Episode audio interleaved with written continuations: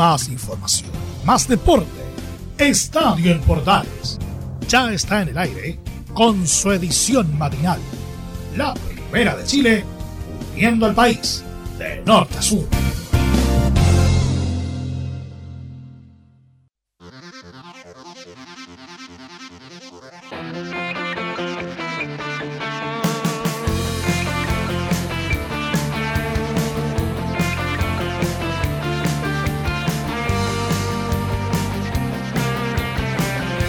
Jornada de Estadio en Portales. ¿Cómo le va? Bienvenido, gusto de saludarlo, de saludarla. En todo Chile estamos para comenzar una nueva reunión de Estadio en Portales a través de la primera de Chile por 61 años en tu corazón.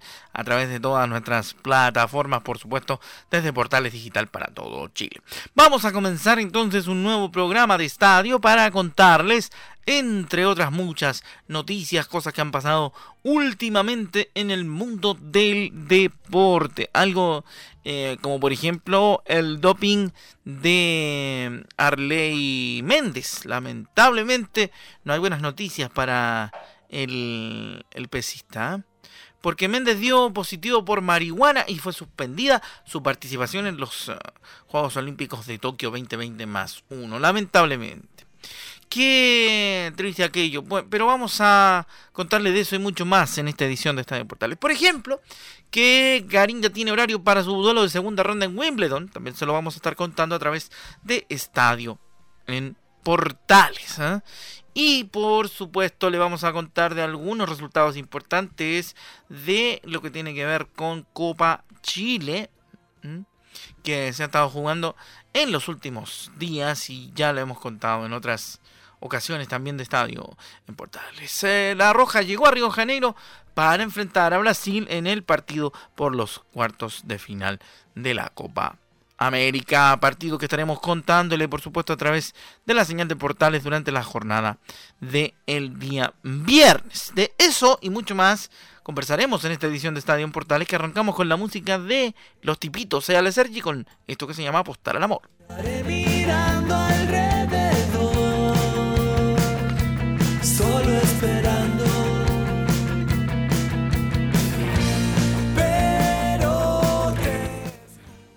Vamos con eh, el desarrollo informativo, por supuesto, en esta mañana de día jueves. Nos metemos en la noticia polideportiva que lamentablemente no ha sido buena. El positivo por marihuana de Arley Méndez y fue suspendida su participación en Tokio 2020. El deportista tiene cinco días para presentar una apelación al International Testing Agency o la ITA. la ITA, claro que sí. La ITA. El chileno Arley dio positivo por cannabis en una prueba antidopaje realizada por la International Testing Agency, la ITA, en un torneo clasificatorio en Colombia y fue suspendida su participación en los Juegos Olímpicos de Tokio 2020 por parte del Comité Olímpico de Chile, el COCH. El organismo informó el hecho en un comunicado y señaló que el levantador de pesas tiene hasta 5 días para apelar, por lo que hasta el resultado de su alegato, su presencia en la cita de los anillos se encuentra en suspenso. El coach condenó de manera enfática la utilización de sustancias prohibidas en el Código Mundial Antidopaje o cualquier otra acción destinada a vulnerar el juego limpio y la justa competencia, afirmó en el comunicado. De confirmarse la ausencia de Arley Méndez, Chile se pierde una prometedora carta de medalla en el evento olímpico debido a sus grandes actuaciones en campeonatos del mundo, siendo tricampeón en 2017. Ahora la delegación olímpica nacional quedó compuesta por 52 integrantes, incluyendo los miembros de los deportes colectivos, ya que, por ejemplo, Cristian Garín se bajó hace poco de la comitiva del tenis de Tokio 2020. Así que no partimos con buenas noticias en la edición de hoy de Estadio Portales, pero al menos le estaremos contando permanentemente lo que esté ocurriendo, lo que esté sucediendo con la situación de Arley Méndez en espera de tener mejores noticias de cara a los Juegos Olímpicos de Tokio con nuestro connacional que era, como bien decíamos en el reporte, promesa de medalla.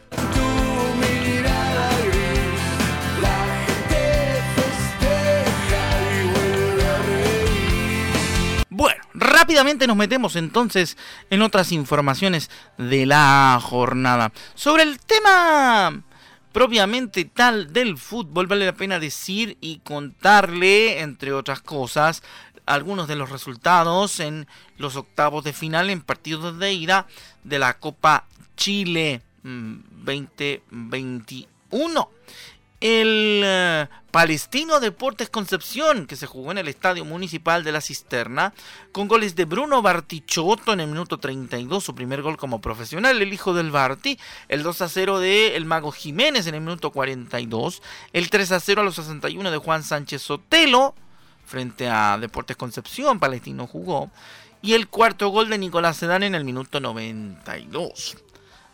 Y sobre ese partido en particular, arrancamos nuestra primera nota de audio de la jornada, nuestra primera impresión. Tenemos la posibilidad de escuchar, dentro de lo que permanentemente estamos tomando, a eh, Pablo Vitamina Sánchez.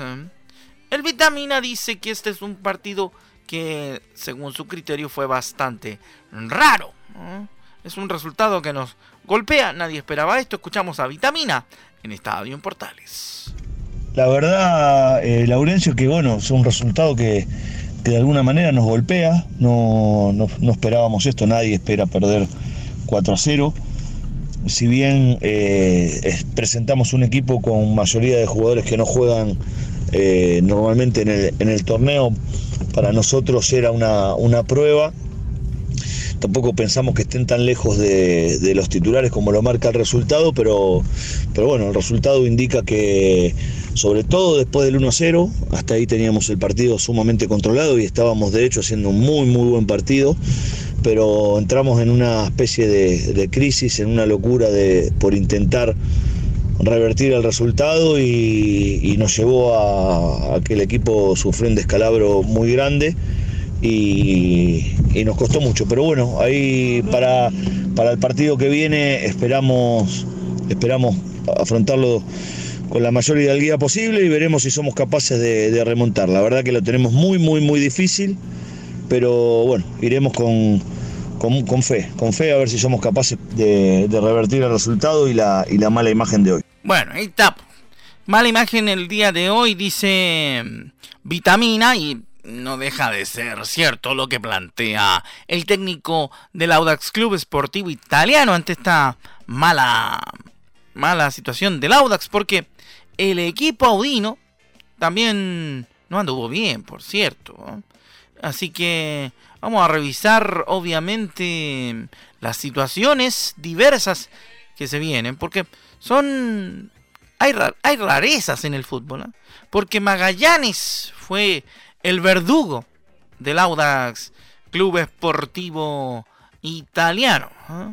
Y nosotros hablábamos de tema Copa Chile particularmente porque em, queríamos un poco ingresar en ese en ese fondo también planteando que no es no es normal que un equipo como Magallanes con el respeto debido que tiene eh, que tenemos para con Magallanes le gane por tanta diferencia a un club como el Audax Club Esportivo Italiano. En el Municipal de San Bernardo le ganó por 4 goles a 0. Recordemos que eh, la academia entró por secretaría tras perder ante Lautaro y luego ganar por la mala inscripción de un jugador de los rivales y poniéndose en ventaja en el epílogo del primer tiempo gracias a una anotación del colombiano Jorman Zapata. En la segunda mitad Ángel Orellana hizo, hizo de las suyas y se anotó con un doblete y el mismo Zapata puso las cifras definitivas en el minuto 74. El doblete lo había marcado a los 56 y a los 65. Con este resultado, la Carabela quedó con la mejor opción de avanzar a la siguiente ronda a la espera de la revancha que se juega el próximo lunes 5 de julio en la Florida. De hecho, el ganador de esta llave em, terminará siendo rival de la Unión Española. Eso respecto a Copa Chile con el Audax italiano y por supuesto Magallanes que hizo un buen partido, un muy buen cotejo. Y ya de hecho escuchábamos a, a Vitamina hablando de cómo les pegó el hecho de perder ante el cuadro de la, de la carabela, digo, por un expresivo marcador.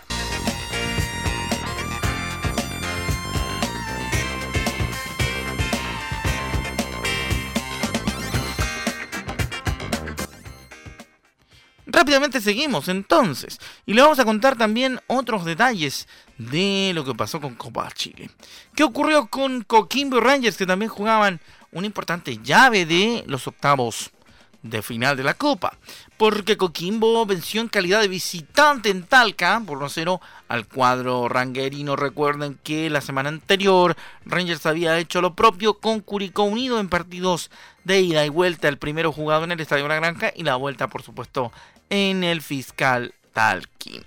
Gracias a un penal de Federico Pereira, el cuadro pirata se impuso al rojinegro. Con esta victoria llega con ventaja a la serie que tendrá su cierre el domingo a las doce y media en el Francisco Sánchez Romoroso de Tierras Piratas allá en el norte de nuestro país. Así que atención con aquello, va a ser interesante ver cómo va esa vuelta entre ambos elencos. Una interesante llave también de protagonistas del torneo de ascenso.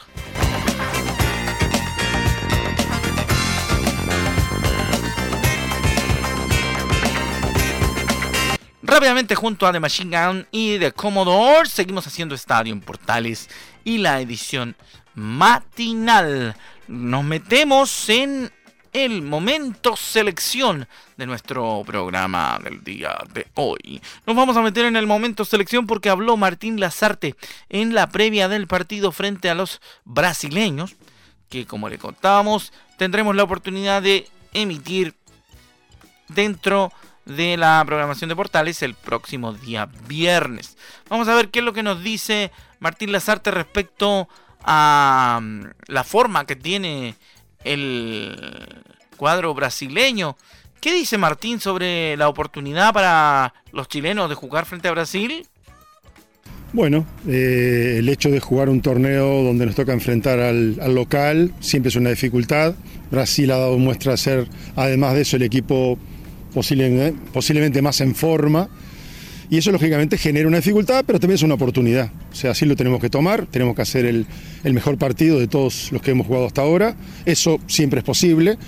Está lo que el rival te deje o no te deje hacer. Bueno, vamos a trabajar para intentar minimizar sus virtudes, intentar explorar sus defectos. Si eso es posible, quizás estemos en partido.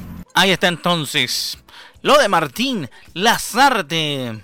¿Ah? Martín Lazarte que nos cuenta, entre otras cosas, lo interesante que mm, plantea también un partido ante Brasil como desafío propiamente tal, pensando en avanzar a la siguiente ronda de la Copa América.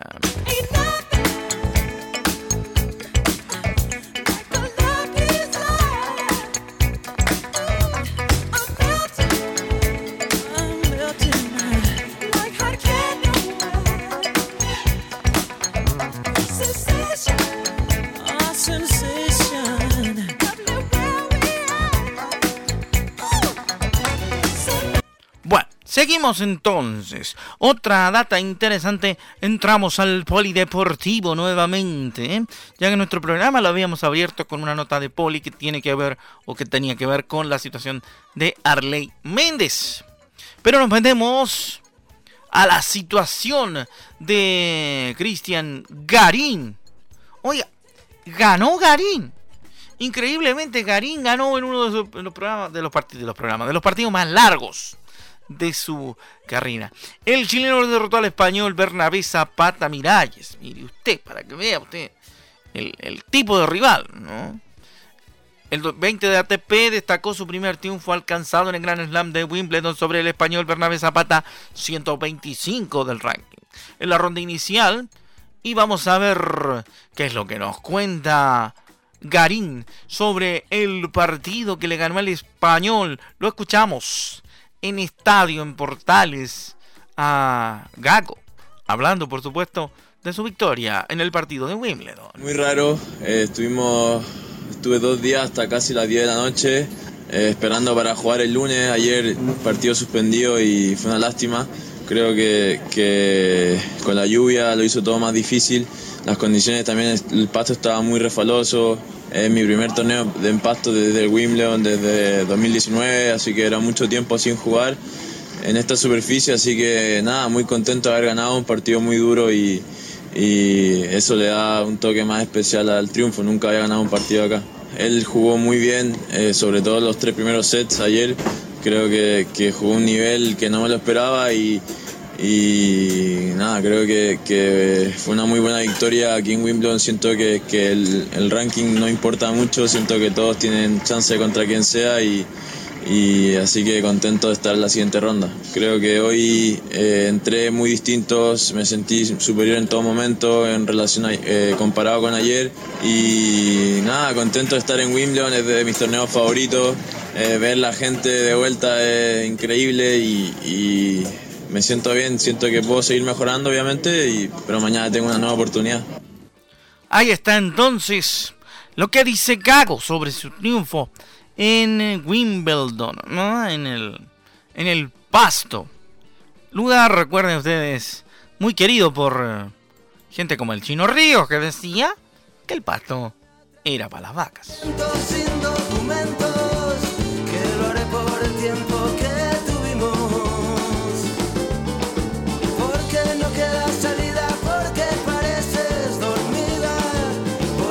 Otra más de la selección de vuelta en Estadio en Portales, edición matinal. Ya viajaron a Brasil los eh, connacionales y se están preparando, tal como decíamos nosotros en, el, en la apertura del reporte, para enfrentar al cuadro local en una difícil llave, pero que mientras no se juegue el partido no podemos definir hacia qué lado irá. Y tenemos mucho optimismo. Uno de los que derrocha optimismo efectivamente es el Coto Sierra. El eh, técnico de Palestino también habló sobre, ya que fue protagonista, marcó gol también en, en, uno de los partidos donde Chile venció a Brasil, fue en la Copa América del 93, donde el Coto marcó una anotación en un partido frente a la Canariña. Vamos con lo que dice respecto de el recuerdo que tiene. El recuerdo que tengo es un muy buen recuerdo porque fue yo hice el primer gol ese día en el partido contra Brasil, nosotros veníamos de perder con Paraguay y, de alguna manera sabíamos que nuestras posibilidades pasaban por, el partido con Brasil y luego el que terminaba con el grupo era con, con Perú. Y bueno, yo creo que hicimos un buen partido, ganamos muy bien, hicimos, tres goles y, me pareció a mí que en definitiva fue un, muy buen partido y, y hacerle un gol a Brasil, como usted dice, no, no, es tan fácil y ganarle a Brasil en una Copa América o un torneo oficial tampoco es tan fácil, así que no, no nos puso muy contentos eh, ese día. Lamentablemente, después con Perú pasó lo que pasó y quedamos fuera de acá. De... Ahí está entonces lo que decía Coto en la primera de mmm, lo relativo al partido donde él marcó el primer gol. El Coto, de veras que el Coto marcó la primera conquista de ese partido. Fue interesantísimo lo que pasó, porque posteriormente Chile tenía opciones, pero al final no pudo clasificar por otros resultados. En otra del mismo tema, José Luis Sierra cuenta que en ese momento fue un partido complicado. Sí, de verdad, a los que tuvimos la oportunidad de ver el partido por televisión en aquella vez, ¿eh? tengo cierta memoria memoria televisiva para ese punto en particular. Era un partido complicado por la categoría de Brasil y hoy nuevamente se vuelve a presentar un partido complicado. Veamos qué es lo que tiene para decir el Coto Sierra porque dice que Chile tiene las armas para hacer un buen partido. Y como lo veo yo el partido del viernes, eh, me parece que es un partido complicado por, por, la categoría del rival, por el nivel que viene exhibiendo en esta copa y, por las posibilidades y las variantes que tiene, que tiene Brasil. Siempre es complicado, pero mientras se, se pueda, ¿no es cierto? Y Chile tiene las armas como para, como para poder hacer un buen partido y, hacerle daño a Brasil y poder, poder pasar a la siguiente etapa. Esperamos que eso suceda y, en definitiva Chile pueda seguir avanzando en esta Copa América. Todos esperamos lo mismo, Coto. Ojalá que, que Chile pueda avanzar en la siguiente vuelta de esta Copa América y seguir pensando en la tercera. ¿Por qué no? ¿Por qué no pensar en la, en la tercera como una opción posible, plausible y probable pese a jugar con Brasil?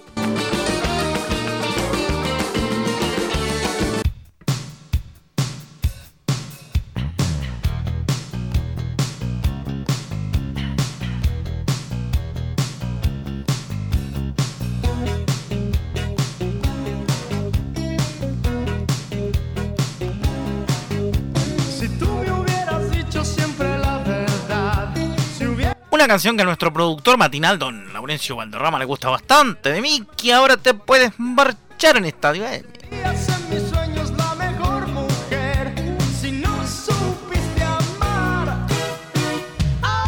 Rápidamente nos metemos en lo que pasa a nivel internacional. Llegó la hora de hablar de la euro.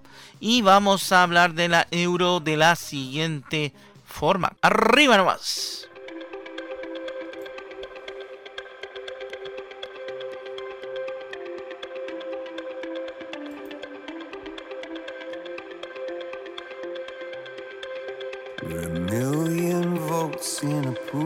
Vamos a hablar de la Euro porque uno de los equipos que sorprendió por el modo en el cual se clasificó fue el, el equipo de España.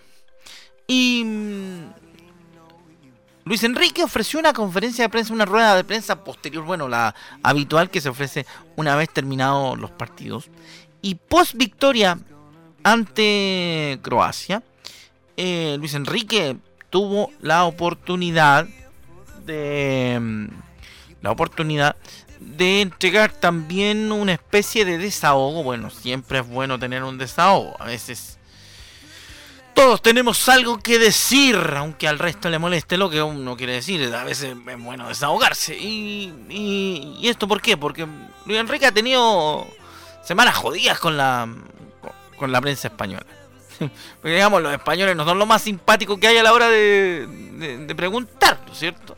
En ese mismo contexto, Luis Enrique como que se anduvo mosqueando bastante en algún momento con la prensa española. Y en ese mismo tema no solamente se mosqueó, sino que lo que dijo es eh, que estaba bastante podrido y que al final del partido con Croacia iban a terminar destapando la cava. Eso fue lo que, lo que dijo en, en contexto antes del partido con Croacia del otro día. Pero en ese mismo contexto, posterior a ese partido, dijo Luis Enrique que no había ningún seleccionador que no admirase a Álvaro Morata. Escuchamos a Luis Enrique en Estadio Portales. Es el discurso que os llevo diciendo desde hace meses, que Álvaro no solo...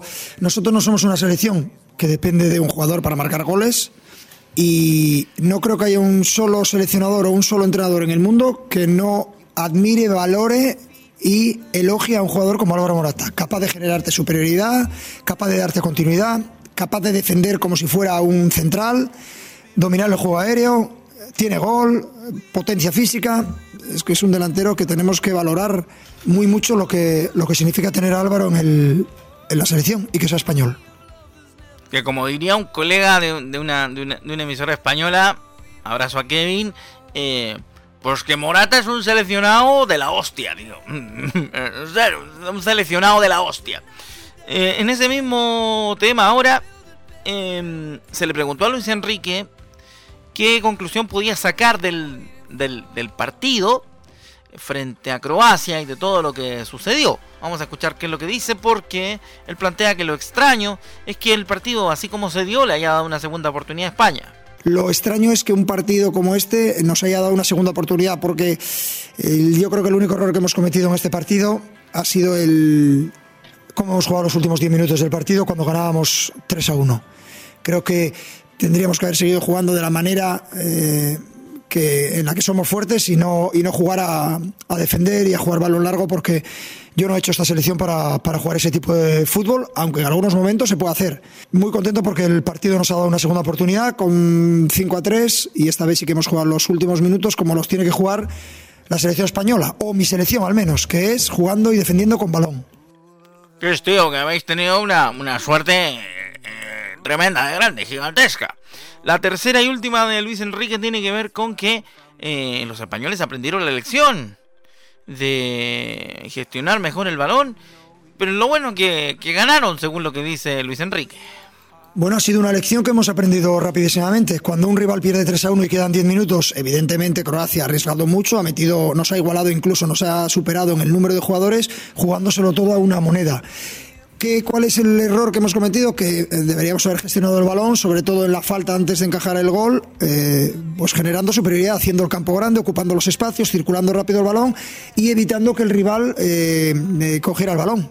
Pero claro, esa es la teoría. Luego en la práctica, una selección en la que hay muchos jugadores que no llegan ni a 10 internacionalidades, pues es normal que en un momento determinado piensen que defender eh, pegándole largo al balón eh, es mejor. No, el balón cuanto más lejos le pegas, más rápido vuelve. En cambio, como hemos defendido, y esa para mí es la gran lección de este partido, los últimos, la segunda parte de la prórroga es como deberíamos haber defendido los primeros 90, pero ha sido una lección maravillosa porque nos ha premiado con la victoria. Pues tío, así como os he escuchado, os he entendido perfectamente y os he estado totalmente de acuerdo con lo que estáis diciendo. Estáis planteando que el partido debe haber sido una situación completamente diferente para que la selección española hubiese ganado el, partido con mayor facilidad. Y eso, es pues, fundamentalmente cierto.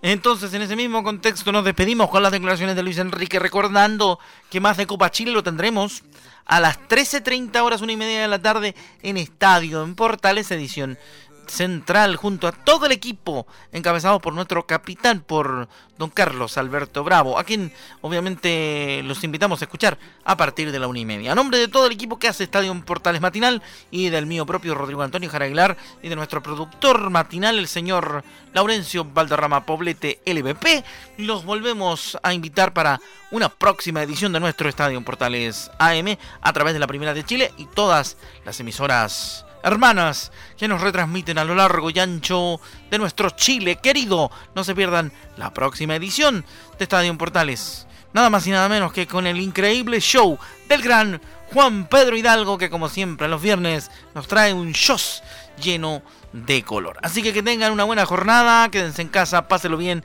y ante todo como siempre decimos, sean felices y nos encontramos la otra. Chao, que le vaya bien. Un abrazo.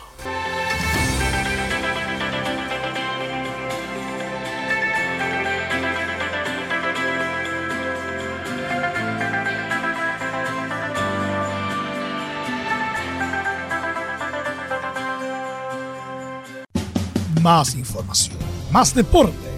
Esto fue Estadio en Portales, con su edición matinal. La primera de Chile, viendo al país de norte a sur.